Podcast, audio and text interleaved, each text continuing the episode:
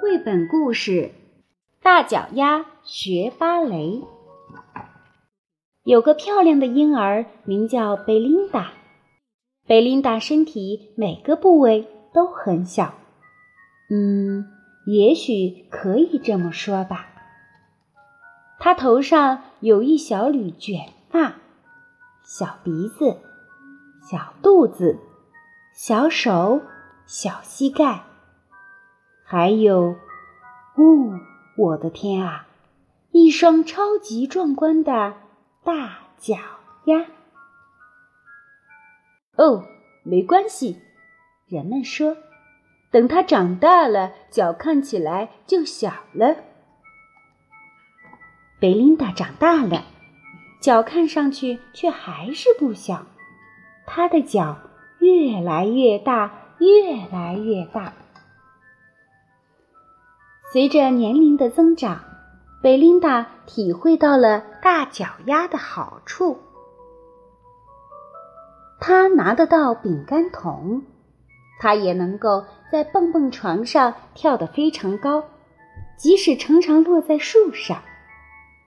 他很会踢足球，可是他觉得在草地上大步跳跃和跳胜利的舞蹈比射门得分有趣多了。滑雪的时候，他甚至可以不用雪橇，只是脚趾头会很冷。不过有些时候，大脚丫可一点儿也不好玩。跳绳常常绊倒，跳房子也不容易。买鞋子特别麻烦，适合他穿的鞋子通常都很丑。最糟糕的是，有一天教戏剧的牛老师选中贝琳达，叫她扮演小丑，参加学校的才艺表演。那天。贝琳达去看她的好朋友小杰和丽丽饰演杂技，牛老师选中了他们，然后他的目光转向贝琳达，他问：“你会表演什么？”“我什么也不会。”贝琳达回答。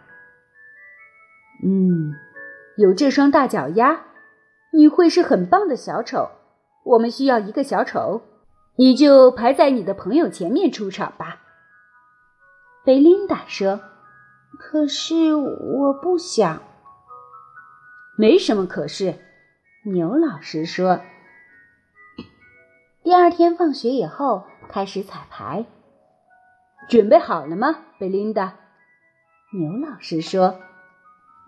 用脚跟转圈圈，然后一屁股坐在地上，接着。踮起脚尖转圈圈，然后脸朝下摔在地上。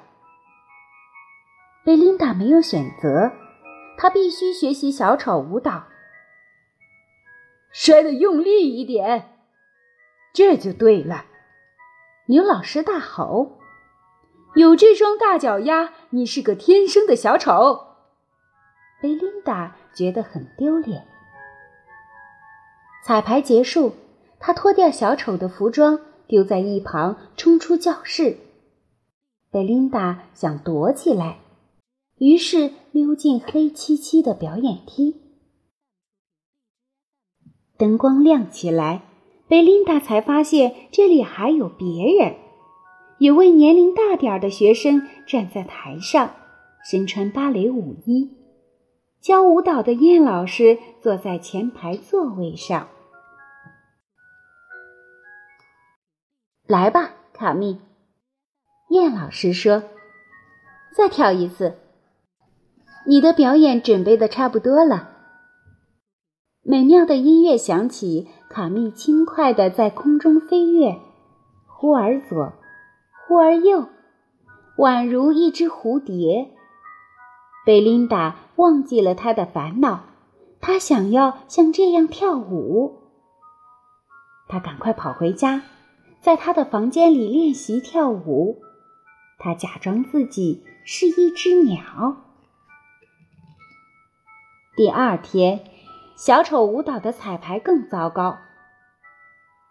别怕弄脏了，牛老师咋咋呼呼地说：“太好了，你和你那双脚真好笑。”贝琳达不觉得好笑，她很难过。彩排结束，她又溜进表演厅，卡密正在彩排。贝琳达看着看着，渐渐觉得轻松愉快起来。贝琳达悄悄走出来，跑回家去练习跳舞。他学会优雅的旋转，身体完全不摇晃。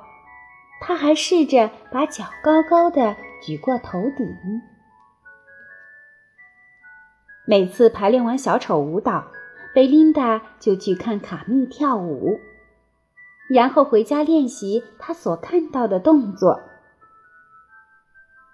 才艺表演快到了，贝琳达已经能轻松地跳过她的床，而且连续不停地旋转好几圈。才艺表演那个晚上，牛老师对贝琳达说出了些鼓励的话：“记住，你越笨拙越好，让你的大脚丫尽量发挥。”一位舞者优雅轻快地从旁边经过，是卡密。他正要上台表演。我是不是在哪见过你？卡密问。贝琳达从后台看着卡密跳跃、旋转，他的动作多么优美。很快，舞蹈就结束了。该你上场了，牛老师推贝琳达上台。滑稽的音乐响起，贝琳达开始表演。她用脚跟转圈，然后跌坐在地上。观众哈哈大笑。接着，贝琳达踮起脚尖转圈，但是她没有脸朝下摔在地上，像小丑那样。他想起另一种跳舞的感觉，像个芭蕾舞者。不知不觉的，他轻快地在空中跳跃、转圈，两条腿朝两边踢出去，劈成一条直线。哇哦！观众大喊：“嘿！”牛老师大喊。贝琳达优雅的旋转，横越大半个舞台。她最后连续转了六圈，然后向观众屈膝鞠躬。热烈的掌声和欢呼声在他的耳边响起。贝琳达回到后台，牛老师暴跳如雷，一点儿也不好笑。卡密赢得了才艺表演的冠军。